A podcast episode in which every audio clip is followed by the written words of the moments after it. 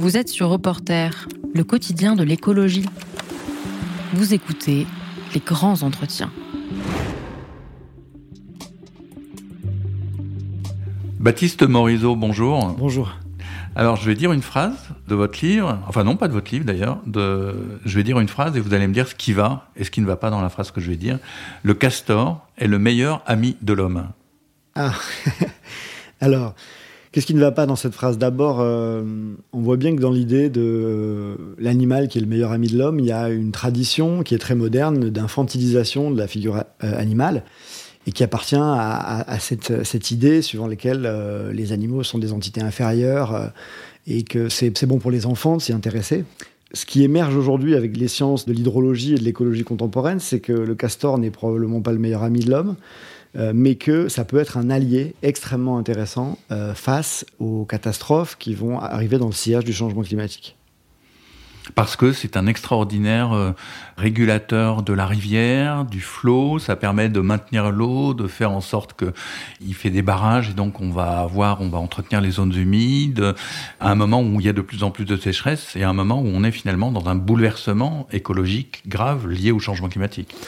Absolument. Ce qui est vraiment beau dans cette affaire, c'est qu'à l'origine, il y a des sciences euh, écologiques et hydraulogiques qui essaient de documenter ce que fait le castor à un milieu.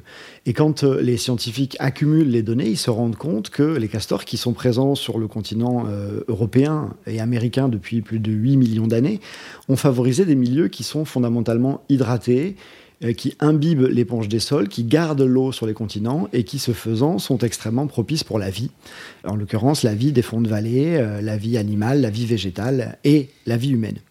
Et l'histoire, c'est que euh, en Europe, on a commencé à les éradiquer de manière systématique à partir du XIIe siècle, et on a généré, ce faisant, un rapport à l'eau dans lequel le continent est intrinsèquement plus sec qu'il ne l'était auparavant. On appelle ça en hydrologie l'ère du drainage. Le XXe siècle, pour des raisons d'accéder à la terre, de multiplier les terres agricoles et de se protéger des crues, a drainé l'eau, c'est-à-dire que l'eau des pluies qui arrivent sur le continent est envoyée dans des tuyaux qui, à toute vitesse, ou dans des rivières simplifiées qui, à toute vitesse, euh, les envoient à la mer. Au XXe siècle, c'était presque respirable parce qu'on avait l'énergie chip pour aller pomper de plus en plus profond et les engrais euh, pour compenser les pertes de rendement liées au stress hydrique. Mais avec le XXIe siècle et le changement climatique, il se passe quelque chose de très neuf. C'est qu'on peut imaginer passer une alliance avec euh, cet animal qui est considéré comme une sorte de puissance inférieure, qui n'est qu'un rongeur, mais qui en fait, si on le comprend bien, est capable de nous aider à réhydrater les continents et à travailler contre la sécheresse pour faire face euh, aux situations difficiles dans lesquelles on va entrer. Alors qu'est-ce que ça veut dire passer une alliance, par exemple, avec les castors? Ah, Magnifique, ça c'est vraiment quelque chose qui me fascine et que j'essaie de, mettre en place depuis quelques années dans mon travail. L'idée euh, de prendre au sens littéral le concept d'alliance interespèce, d'alliance avec des animaux. Dans la tradition moderne, cette idée est farfelue. Elle n'a pas le droit de citer. On considère que c'est une sorte de rêverie romantique ou animiste. Alors que partout autour de la Terre, par exemple dans l'ère culturelle amérindienne, l'idée d'alliance avec des vivants non humains est omniprésente et elle est parfaitement sérieuse et littérale. Chez nous, dans la tradition moderne, depuis quelques siècles, on considère qu'on ne peut avoir d'alliance qu'avec des créatures qui sont dotées de rationalité, qui peuvent passer contrat. Or, les castors, je vous rassure, je suis au courant, ne signeront pas de contrat avec nous et euh, n'ont pas le même genre d'échange ou de convention euh, que les conventions humaines. Par contre, Lorsqu'on prend au sérieux l'agentivité des vivants, c'est-à-dire leur capacité à agir sur le monde de manière à favoriser son habitabilité, ce qui est omniprésent dans le vivant aujourd'hui. Les pollinisateurs rendent le monde habitable pour nous et pour tous les végétaux, euh, les plantes à fleurs. Euh, la faune des sols, les vers de terre rendent la terre habitable pour nous.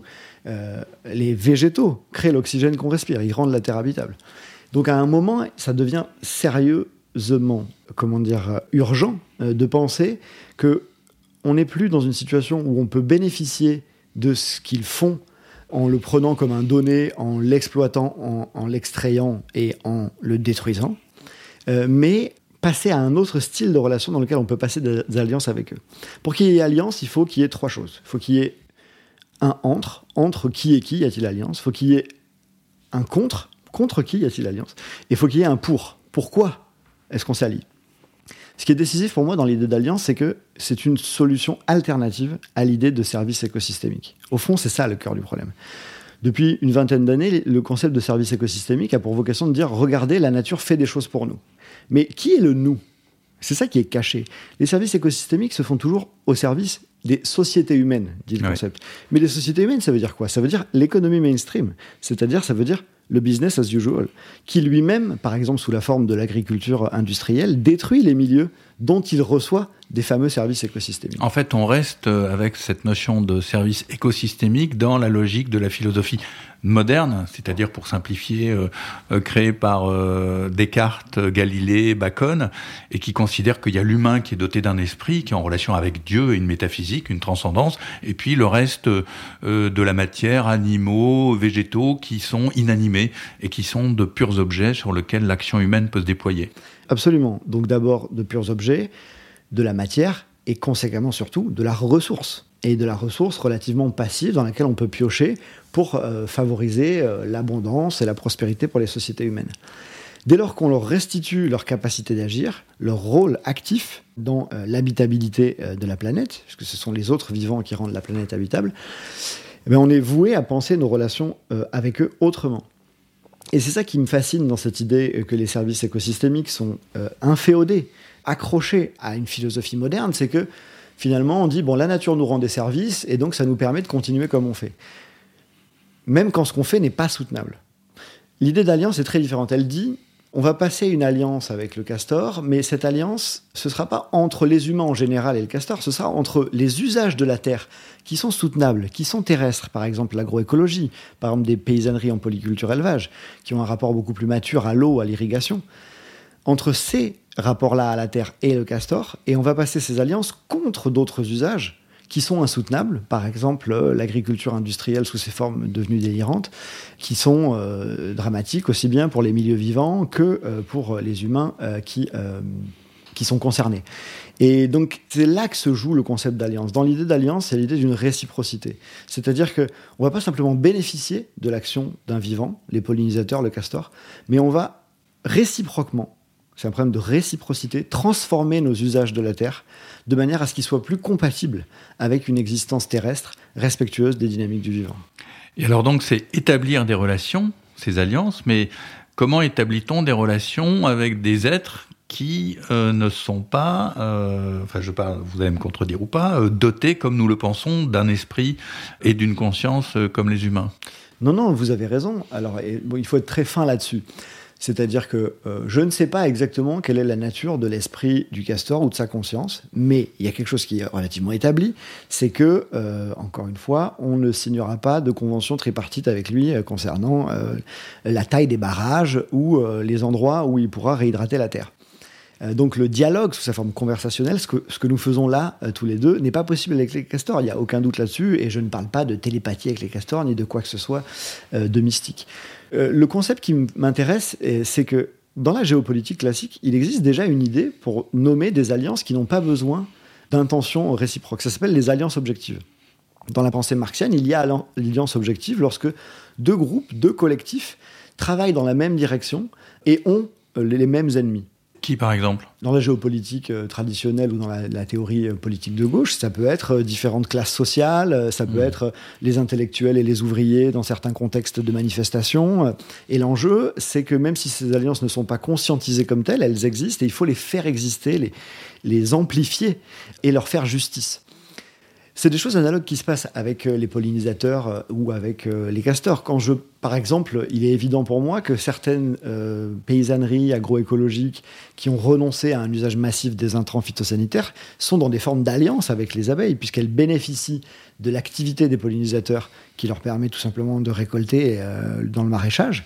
Et simultanément, ces pratiques humaines favorisent la prospérité, l'expansion des populations de, de pollinisateurs. Pour le castor, c'est encore plus concret de manière très concrète, euh, qu'est-ce que j'entends par alliance? Bah, Par exemple, il y a aux États-Unis tout, un courant d'hydrologie très contemporain que je trouve fascinant et qui consiste à dire eh bien, aujourd'hui, face aux sécheresses et aux incendies, notre meilleur allié, c'est le castor. Lorsqu'il est déjà présent sur un territoire, il faut favoriser sa présence et son expansion en aidant à la coexistence avec les usages humains, parce que c'est pas toujours compliqué de coexister avec les castors. Et quand c'est pas toujours facile. Hein. Pas, pardon, c'est pas toujours facile. Et quand il n'est pas là, eh bien, on peut imaginer restaurer des rivières en mimant son activité.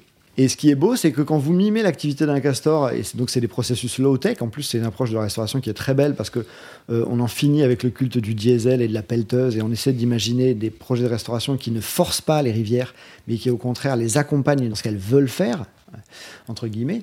Et là, l'idée, c'est que en mimant le castor, on va par exemple produire des ouvrages castor mimétiques qui ressemblent à des barrages de castor. Et lorsque les castors ne sont pas là, ils peuvent venir et souvent ils vont venir s'installer dans ces endroits. Et donc, ça tisse les alliances à différents niveaux. Et ça permet euh, d'imaginer une société dans laquelle on renonce au monopole qu'on revendiquait, nous humains, à savoir le monopole absolu d'aménager la Terre. Et c'est aussi ce monopole absolu d'aménager la Terre, il renvoie à l'idée que il y a une sorte de monopole absolu de la conscience humaine. Et donc, comme on dit, les fourmis, les vers de terre, on ne peut pas prouver qu'ils ont une conscience, donc on en déduit qu'ils n'en ont pas, alors que nous, nous en avons une. Mais comment vous résolvez quand même ce problème, ce problème philosophique? Alors, vous renvoyez au concept de se comporter. Oui. Le ver de terre se comporte, a-t-il ou pas une conscience? C'est peut-être pas un problème finalement. Absolument. Le point de mon problème, c'est de dire que c'est de changer la hiérarchie des, questions intéressantes. On s'est complètement verrouillé, et à mon sens pour des raisons intéressées, sur euh, l'idée que la question intéressante, c'était qui a une conscience ou pas, qui a une intelligence de type rationnel ou pas. Et on va faire passer le scalpel entre qui a le droit d'agir sur le monde et qui n'a pas le droit à partir de cette différence. À mon sens, cette, décision est relativement arbitraire, premièrement, et deuxièmement, elle est intéressée parce qu'elle permet euh, littéralement d'exclure tous les non-humains du droit de partager avec nous eh bien, la possibilité euh, d'agir sur le monde. Or, et c'est ça le paradoxe, les autres vivants, même s'ils n'ont pas une conscience comme la nôtre ou une intelligence rationnelle comme la nôtre, passent leur temps à agir sur le monde et à agir sur lui de manière à le rendre habitable. J'évoquais l'exemple des pollinisateurs, de la faune des sols, des forêts. Donc de fait, depuis 4 milliards d'années d'existence de la vie sur Terre, c'est la vie qui aménage le monde pour la vie. Et donc lui interdire de jouer ce rôle, ne pas le reconnaître, l'occulter pour revendiquer un monopole euh, complètement fantasmatique, euh, ça me semble caractéristique de la folie des modernes. Et les, philosophes modernes, c'est qui maintenant aujourd'hui? Parce que votre livre euh, s'inspire notamment de deux penseurs, on va dire, remarquables, fondateurs, Bruno Latour et Philippe Descola. Et donc, dans la foulée de ces deux penseurs majeurs, vous, vous montrez à quel point cette philosophie moderne reste présente et contribuent à la destruction du monde, on va appeler ça comme ça. Et, qui sont-ils? Est-ce qu'il y en a encore? Est-ce qu'on peut les nommer à la limite euh, des, penseurs qui resteraient dans ce schéma euh, moderne? De déni donc aux vivants de toute euh, autonomie et capacité d'agir? C'est intéressant comme question. Ça, permet, ça va me permettre deux choses. Premier point, de, clarifier un petit peu ce qu'on entend par modernité. Donc, le, le concept tel qu'il est mobilisé dans mon livre, il trouve vraiment son origine dans le travail de Bruno Latour et c'est une sorte de convention confortable qui consiste à dire il y a un héritage de pensée mainstream, hégémonique dans notre tradition. On va l'appeler la pensée moderne et elle a toute une série de caractéristiques comme le dualisme, le naturalisme au sens de Philippe Descola, euh, la... Alors le dualisme, c'est l'idée, il y a l'esprit d'un côté et la matière. Absolument. Le naturalisme au sens de Descola, faut que vous l'expliquiez parce que c'est pas tout à fait évident. Eh ben, c'est l'idée relativement simple qu'il y a deux types d'êtres dans le monde. Il y en a qui ont un esprit, une intériorité, une intelligence, et ce faisant, ils ont un privilège, ça va être seulement les humains. Et il y a tous les autres qui ne sont que de la matière, et c'est tous les non-humains. Euh, je grossis le trait, mais euh, c'est à des fins pédagogiques. Le point de l'affaire, c'est de dire que euh, cet, héritage, cet héritage massif, bien évidemment, il n'est pas global. C'est-à-dire qu'en fait, même dans la tradition de pensée moderne depuis quatre siècles, il y a énormément de penseurs, d'artistes, de, praticiens qui ont pensé et agi autrement. Euh, mais malgré ça, il y a une sorte de, euh, de, résidu, moi j'appelle ça un spectre, qui nous hante et qui consiste spontanément à activer ces manières de raisonner, euh, qui sont dualistes, qui sont exceptionnalistes, qui considèrent que les humains sont en dehors et au-dessus du reste du monde vivant. Et c'est ce que j'appelle par convention les modernes. Maintenant, est-ce qu'il y a encore quelques modernes aujourd'hui? Oh oui, il y a quelques modernes aujourd'hui, et même chez les philosophes. Euh, vous vous souvenez de ce livre euh, qui est sorti, je crois, en 1983 euh, Je crois que c'est Luc Ferry, et je me souviens plus du titre exact. Le Nouvel Ordre écologique. Voilà, le Nouvel Ordre écologique. Ben, c'est l'archétype d'un livre, on va dire, de révolution conservatrice pour réactiver la modernité dans tout ce qu'elle avait de plus obtus. Alors, il y a une autre. Euh, je, reviens à l'idée que euh, les non-humains, les vivants, euh, se comportent. Et d'une certaine manière, vous contournez le problème de la conscience. Enfin, vous le contournez pas, mais vous dites qu'il faut pas le poser. Le fait même de parler de conscience, c'est finalement rester dans le cadre de la philosophie moderne. Or, il faut trouver une autre façon d'appréhender le monde. Et donc, vous dites, les vivants se comportent. Ce ne sont pas des pures machines, mais ce ne sont pas non plus des êtres avec une conscience. Alors, humaine, de type humain, qu'est-ce que signifie, qu'est-ce que vous voulez dire en disant il se comporte En quoi mm. le castor se comporte-t-il et donc est-il autonome? En quoi le ver de terre se comporte-t-il et est-il autonome? En quoi même les bactéries, vous prenez des exemples de bactéries, se comportent? Absolument. Je reviens un instant sur cette question. Pourquoi est-ce qu'on a besoin de ce concept? Je, discutais euh, euh, il y a quelques semaines avec Anna Tsing de ce point et elle m'a livré une analogie que je trouve extraordinaire sur cette question de intelligence de type humain ou conscience euh, pour qualifier ou pas les autres, les autres vivants. Et elle me disait, avec un humour typiquement américain de ce point de vue-là, en fait, c'est comme si c'est comme des Français qui diraient on va faire un concours de la meilleure baguette et on va l'imposer au reste du monde.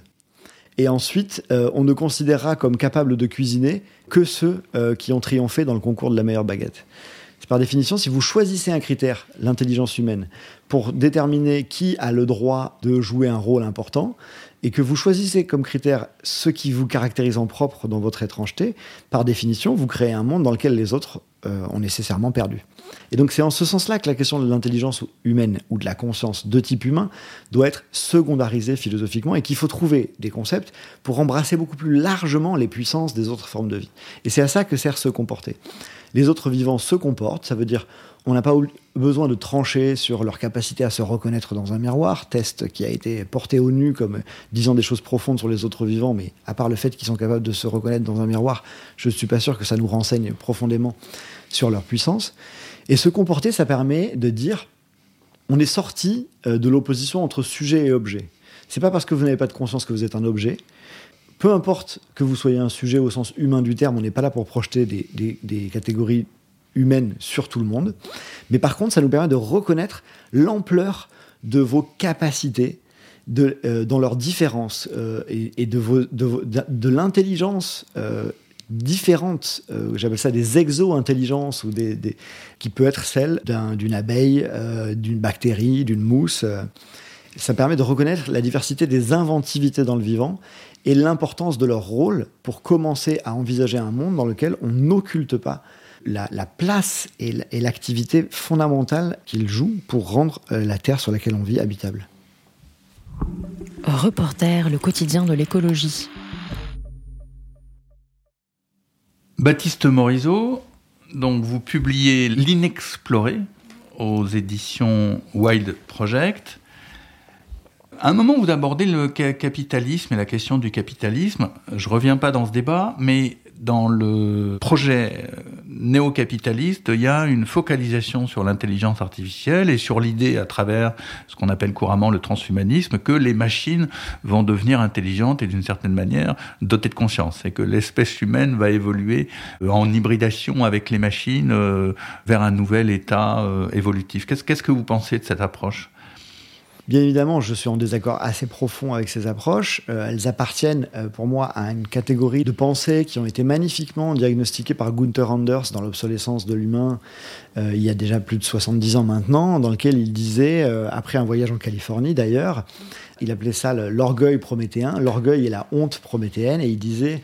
La honte prométhéenne, c'est la honte des modernes face à leur propre imperfection comparée à la perfection des choses qu'ils ont eux-mêmes fabriquées.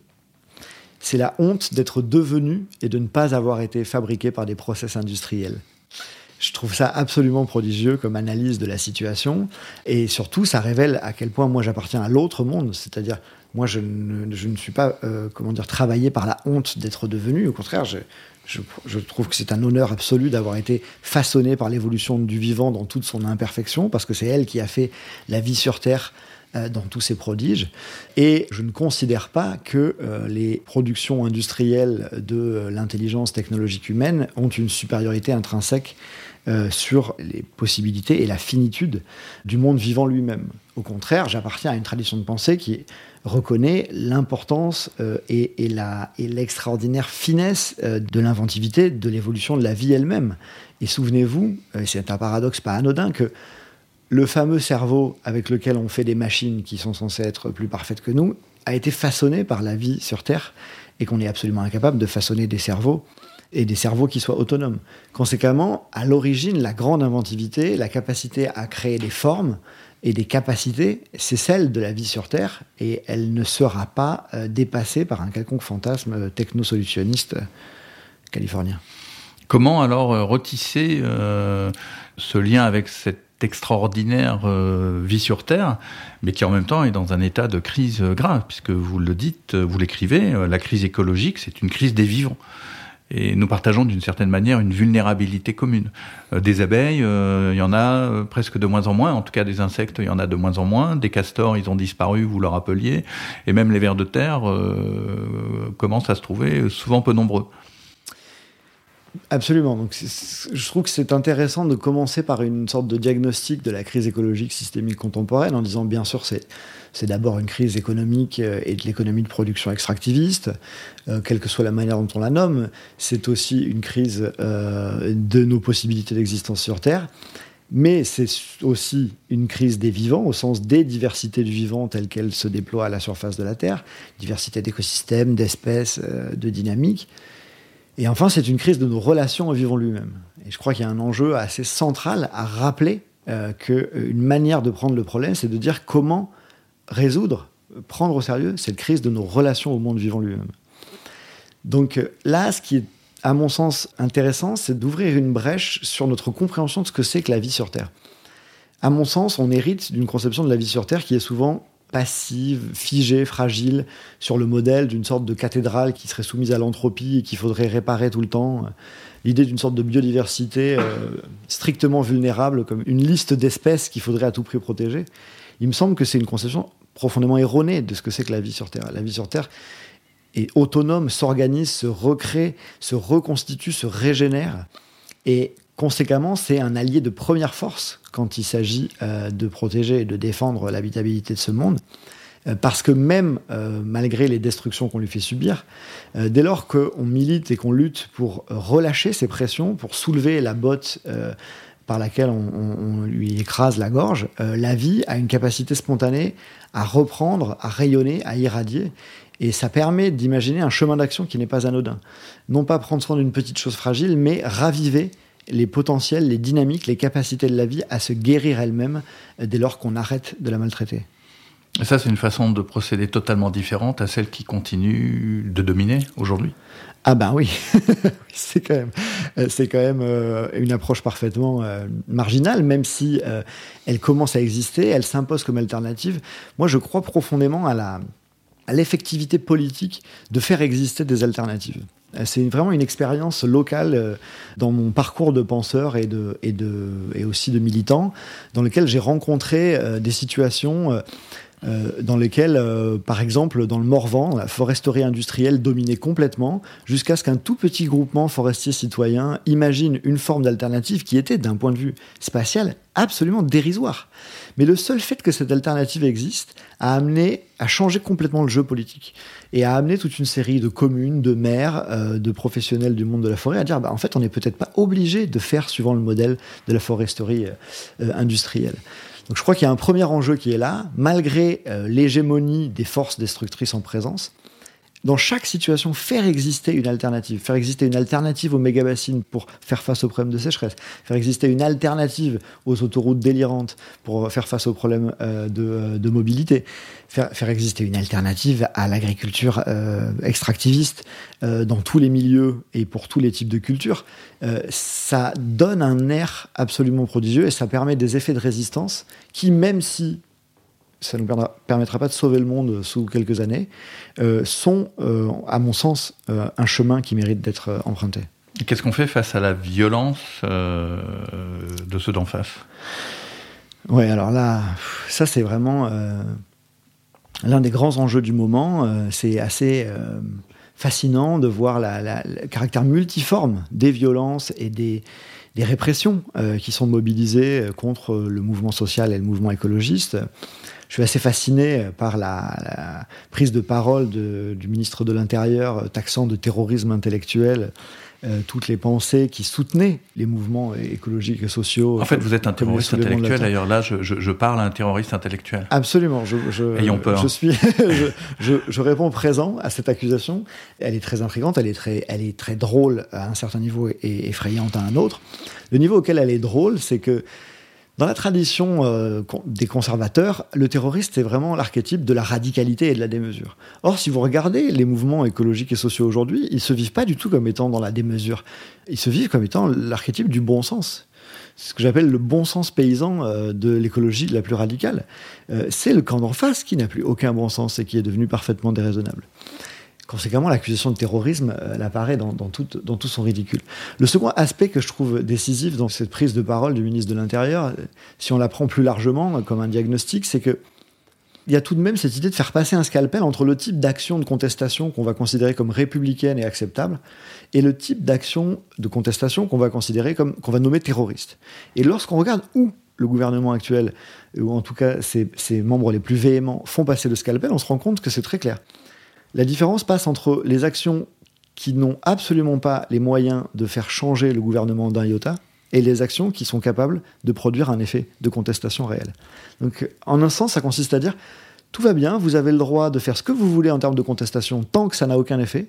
Par contre, à l'instant où le mode d'action aura un effet, on appellera ça terrorisme et anti-républicain.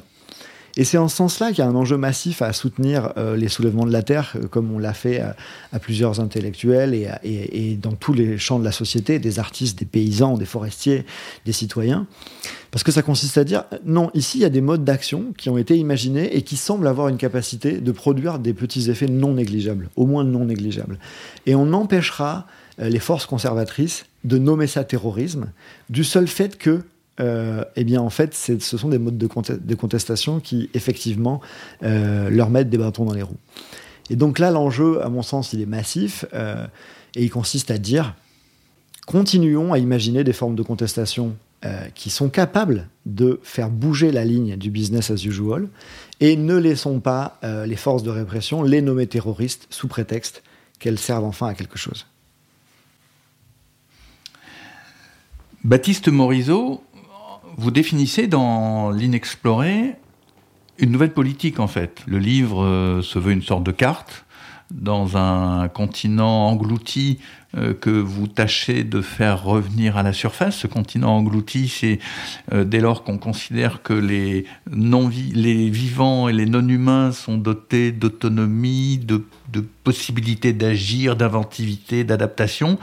Euh, il y a des relations nouvelles à établir. Alors c'est quoi cette politique que, vous imaginez d'alliance avec les non vivants donc ça, c'est un, un enjeu assez majeur euh, de, mon travail. Euh, il faut que je restitue rapidement euh, l'héritage qui est le nôtre. L'héritage qui est le nôtre, c'est un héritage qui consiste à dire il n'y a que deux types de relations qu'on peut avoir dans ce monde. Il y a les relations qu'on peut avoir avec les humains parce qu'ils sont dotés de rationalité, et ça va être par exemple les relations de type politique et social. Euh, le contrat social, euh, la citoyenneté, les conventions, les contrats, euh, le régime du droit. Et il y a de l'autre côté les relations qu'on est voué à avoir avec les vivants non humains, parce que n'ayant pas d'esprit comme nous, eh bien, on est forcé d'avoir avec eux des relations que la modernité a pensées sous le régime des rapports de force, rapports de force quantitatifs. Hein, il faut leur opposer une force équivalente ou supérieure à la leur pour les empêcher de nous submerger ou rapport de force coercitif au sens, ben, il faut mater la sauvagerie qui sinon va essayer de nous dévorer. Ça, c'est un de nos héritages. Quand on regarde un peu partout autour du monde, on se rend compte du caractère provincial et tardif de cette conception du monde qui est qui s'est revendiquée comme étant universelle et, enfin rationnelle. Quand vous regardez dans toute l'ère culturelle amérindienne, à nouveau, euh, vous remarquez que euh, l'idée d'alliance avec euh, des lieux, des, peuples de non-humains, des espèces est omniprésente et elle fait partie euh, de la gamme des relations politiques qu'un peuple a au quotidien. Ces idées-là ont été considérées comme infantiles, romantiques, superstitieuses par la tradition moderne. Et en un sens, l'un des enjeux de mon travail, c'est de dire on peut prendre ce type de pensée au sérieux et on peut les interpréter littéralement Ce n'est pas un problème de mythe, ce n'est pas un problème de fable, c'est un, problème d'imaginer un autre espace possible de relation avec les vivants. Et cet espace de relation, pour essayer de, de le revaloriser, de le faire exister, de lui redonner de l'importance, je le nomme alter politique. Politique parce que dans la tradition moderne, l'espace des relations politiques, c'est l'espace des relations le plus valorisé, mais alter politique parce que, bien évidemment, c'est une autre politique que celle que nous entretenons en humain, entre humains. Euh, et c'est pour ça que le livre ne, porte pas sur l'idée de parlement des choses ou euh, de donner la citoyenneté aux chiens. C'est pas du tout ce que j'entends par euh, Vous séparez de, de Latour d'une certaine manière. Chez Bruno Latour, c'était différent à mon sens parce que quand Bruno parlait de parlement des choses, il parlait de faire émerger des porte-paroles humains pour les non-humains. Mais il ne parlait pas de relations politiques directes avec les non-humains. Euh, qu'on ait besoin de porte-parole pour euh, le climat, euh, les abeilles et les castors, c'est une évidence aujourd'hui. Et de ce point de vue-là, Bruno Latour est simplement passé dans les mœurs. moi, je parle d'un autre problème qui n'est pas celui d'avoir des porte-paroles pour les représenter, mais qui est celui d'imaginer des relations directes avec eux. et c'était déjà ce qui était présent dans, dans, le concept de diplomatie que je mobilisais. Je ne parle pas de diplomatie entre humains à propos des non-humains, je parle de diplomatie directement avec les autres vivants. C'est beaucoup plus euh, farfelu comme idée. Et en même temps, à mon sens, c'est très sérieux. Euh, et, et, ça a été arpenté et exploré par l'humanité pendant 300 000 ans et sur tous les continents, dans tous les modes de relations possibles. Aujourd'hui, il y a par exemple euh, une magnifique euh, euh, sous-discipline de l'anthropologie qui s'appelle Anthropologie des communautés hybrides, dans lesquelles on retrouve les travaux de ce grand anthropologue qu'est Charles Stepanov sur les relations entre les touvins et les rennes sauvages et semi-domestiquées avec lesquelles ils vivent, ou aux travaux de Charlotte Marchina sur les relations entre les, peuples mongols et les, les guildes d'ongulés domestiques avec lesquels ils vivent. Je pense au travail de Donna Haraway sur euh, la question des espèces compagnes. Et je pense un peu partout à toutes ces relations que les humains ont inventées avec des espèces euh, sauvages ou domestiques et qui ont une richesse, euh, une réciprocité, une importance dans le monde collectif beaucoup plus grande que les relations dont on a hérité dans la modernité avec de la vie considérée comme une nature passive. Il y a une dimension que vous explorez dans le livre et que vous rappelez, c'est que la communication entre les êtres, nous, les humains, on a tendance à ne voir la communication qu'en fonction de nos modes de perception. Et par exemple, vous rappelez euh, des études, euh, par exemple, sur les plantes et sur le bruit et sur la sensibilité à certains bruits ou certaines fréquences des plantes et par des animaux compagnes. Je, reviens là-dessus parce que juste il y a quelques jours, dans un journal qui est le Parisien, donc c'est pas un, journal de, haute philosophie, mais il y avait euh, dans leur rubrique science euh, une, euh, une explication d'une étude qui est parue dans Cell. Cell, c'est une revue scientifique très sérieuse et qui explique que les plantes crient quand elles ont soif. ça renvoie à ça. Alors, est-ce que vous pourriez, je, mentionne ça, est-ce que vous pourriez nous expliquer aussi comment les, les, les, les vivants, en fait, font aussi alliance entre eux, indépendamment des humains. Absolument. C'est omniprésent dans l'écologie scientifique contemporaine. Quand on analyse ce qu'on appelle des communautés biotiques, c'est-à-dire des ensembles d'espèces dans un écosystème, il y a une catégorie entière qui a été créée pour nommer un espace de relation qui s'appelle le mutualisme et qui caractérise des relations entre espèces, ici n'impliquant pas des humains, euh, qui sont mutualistes, c'est-à-dire mutuellement bénéficiaires. Et ces alliances sont omniprésentes dans le vivant. Il y en a partout. Euh, la guêpe et l'orchidée, un pollinisateur et son pollinisé. Euh, en fait, on pourrait faire la liste indéfiniment. Euh, et c'est intéressant de, de nommer, je dirais, cet espace pour nous libérer d'un héritage archaïque qui consiste à considérer que l'exemple préférentiel pour penser la nature, c'est la prédation. Euh, du fait euh, de la défiguration de la pensée de Charles Darwin par Spencer, euh, nous héritons d'une sorte de représentation spontanée de la nature comme le règne de la prédation, et c'est pour ça qu'on ne peut pas avoir des relations autres que des rapports de force avec eux, parce que la nature s'est régie par la loi du plus fort, les petits poissons sont mangés par les plus gros. le lion mange la gazelle. Le lion mange la gazelle, et c'est l'archétype des relations dans la nature. La prédation, n'est absolument pas l'archétype euh, ni la relation dominante des, interactions euh, dans le vivant. C'est une des interactions qui, par ailleurs, n'est même pas euh, stigmatisable comme étant de la stricte violence. C'est infiniment plus complexe et riche que ça, la prédation. Mais à côté d'elle, il y a des symbioses, des mutualismes, des facilitations, toute une série de relations de coévolution euh, qui, euh, en fait, sont une bien meilleure image euh, de ce que c'est le vivant. Je, n'entends pas du tout par là dire que, en fait, la nature, c'est pas de la violence généralisée, c'est de l'entraide et de, de l'harmonie. c'est absolument pas le cas.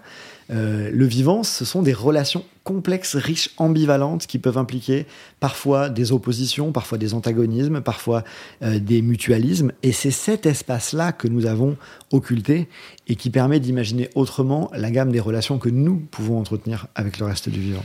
Et qui s'est euh, symbolisé par le terme la loi de la jungle. Et quand on dit entre humains la loi de la jungle, c'est pour dire bah, on se comporte très mal, on se c'est juste un pur rapport d'agressivité et de supériorité. Ça, c'est vraiment fascinant parce que on voit comment, dans le langage commun, notre, dans notre représentation la plus inconsciente et intime de ce que c'est que les humains et de ce que c'est que la nature, on a hérité de cette euh, dévalorisation dualiste avec cette idée que, en effet, euh, quelqu'un se comporte mal, on va dire qu'il se comporte comme un animal, que c'est une bête sauvage. Euh, si des relations sociales se dégradent, on va dire que c'est la loi de la jungle. Euh, lorsque euh, il y a des, des hum, actions illicites dans les villes, un ministre de l'Intérieur va appeler ça de l'ensauvagement.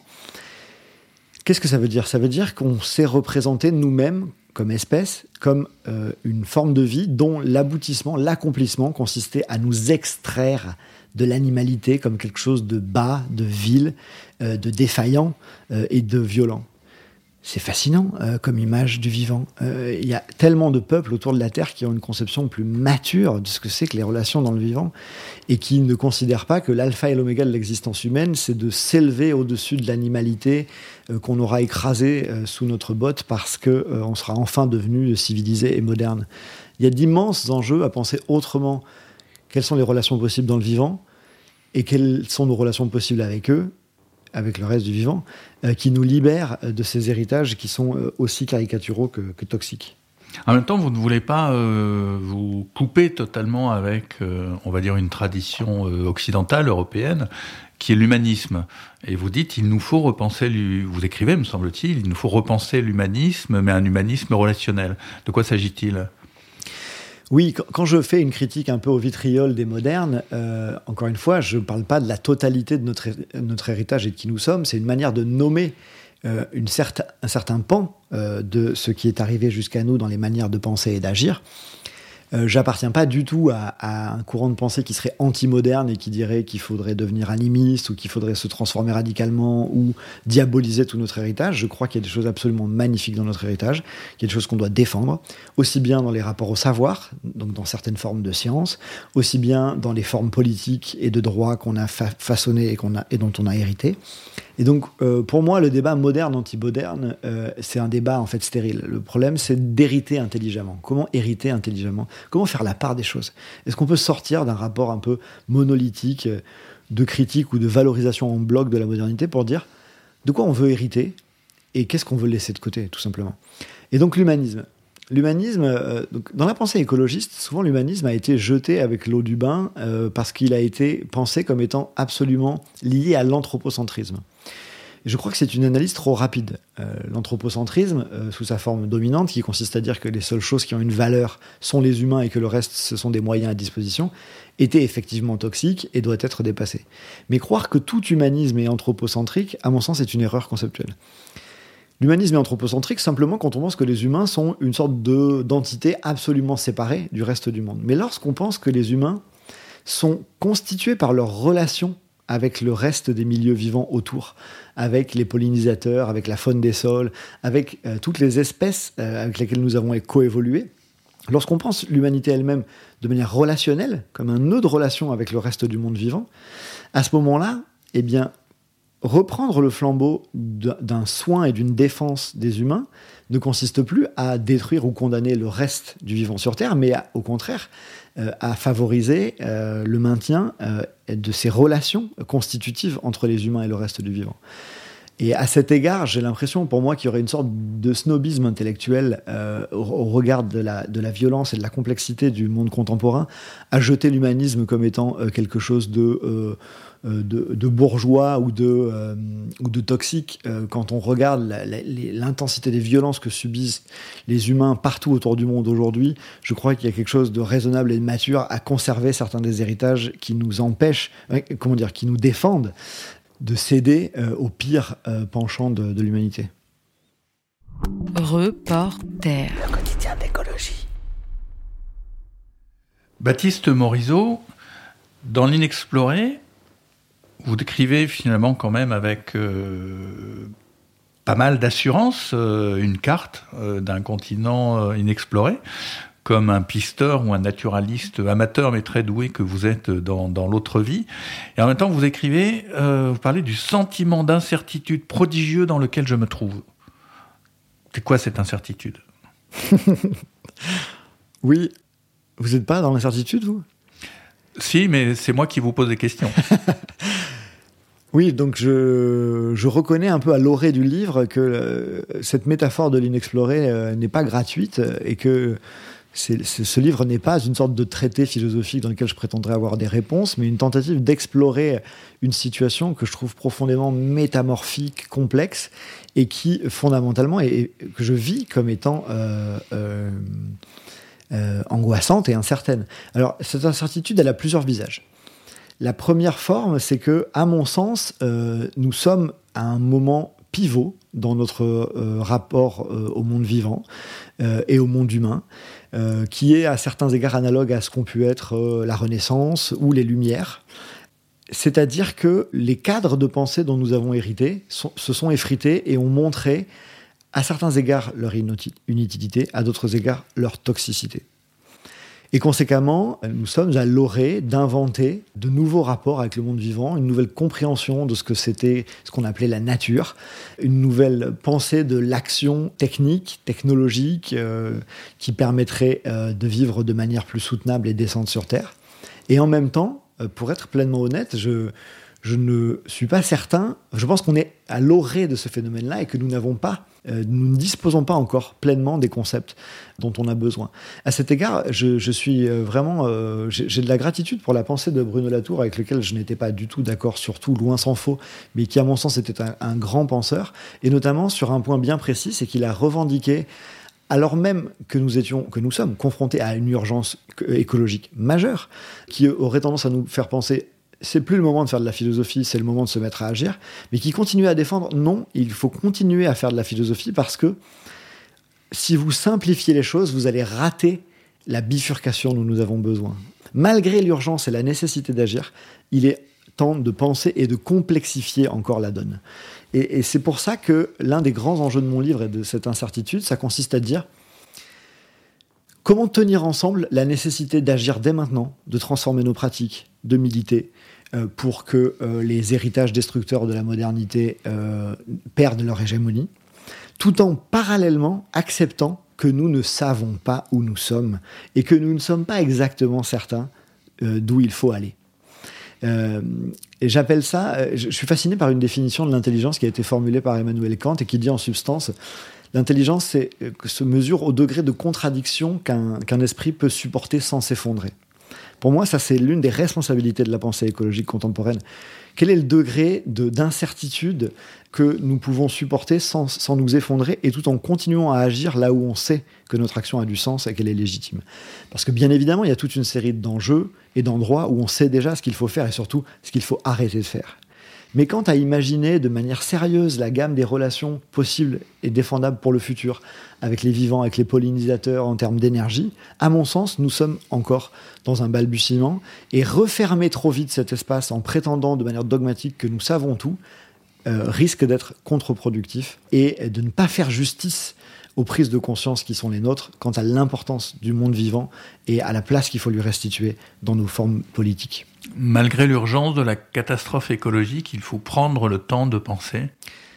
Parallèlement aux nécessités d'agir et aux formes de mobilisation multiples euh, qu'il faut inventer, il faut prendre le temps de penser.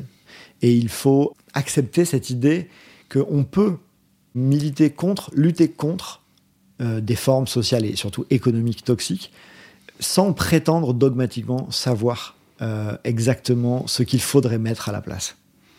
Est-ce que le concept d'effondrement vous parle Non, pas vraiment. Le concept d'effondrement ne me parle pas parce que il me semble que euh, donc c'est assez ambivalent cette affaire comme d'habitude. La question c'est aussi comment la société est capable de métaboliser ce genre d'approche. Est-ce que ça va produire des effets émancipateurs ou des effets d'impuissance? Euh, là, c'est la sociologie qui répondra à ça.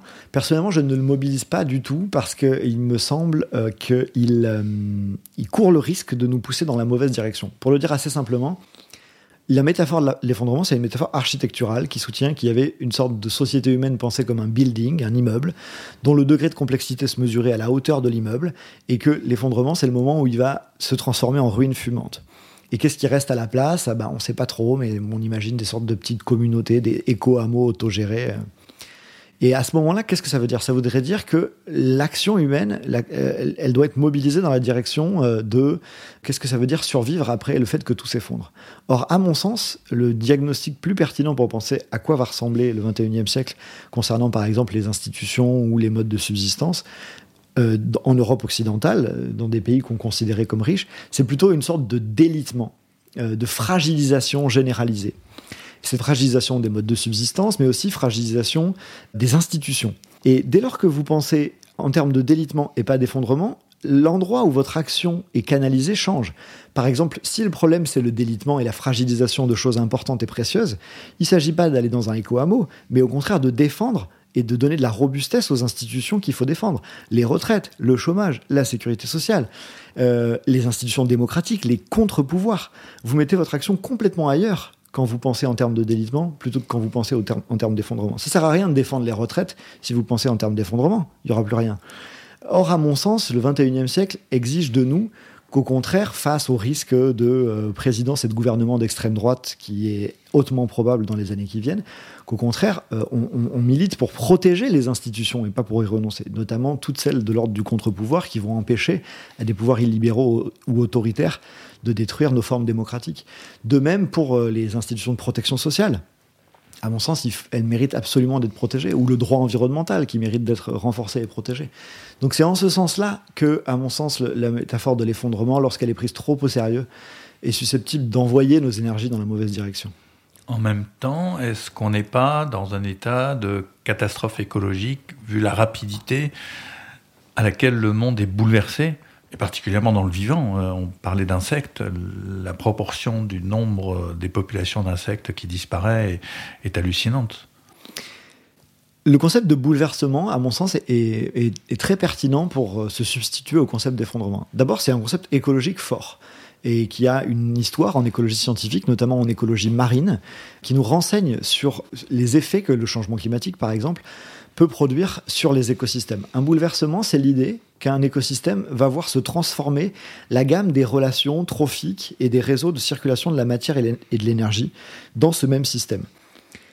Un écosystème, ça ne s'effondre pas au sens où un immeuble s'effondre, parce qu'un écosystème, ça n'est pas un bâti humain soumis à l'entropie et fragile. C'est une réalité autonome, active, qui s'organise et se réorganise.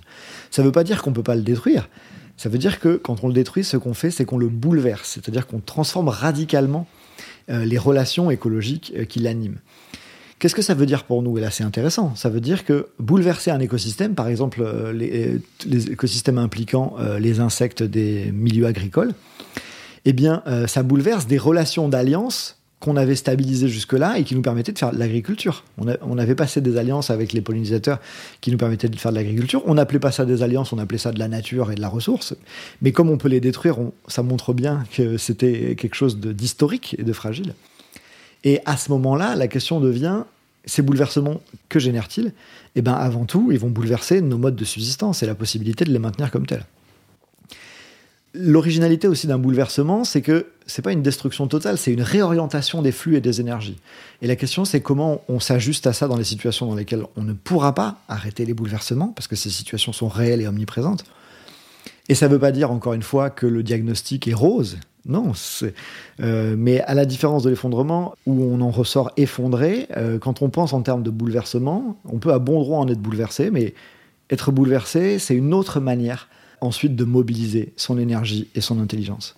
Et si nous, humains, euh, faisons alliance avec les non-vivants dans euh, ces écosystèmes bouleversés, peut-être que la façon dont nos modes de subsistance euh, vont être transformés nous permettront de continuer à subsister, et puis dans de nouveaux modes.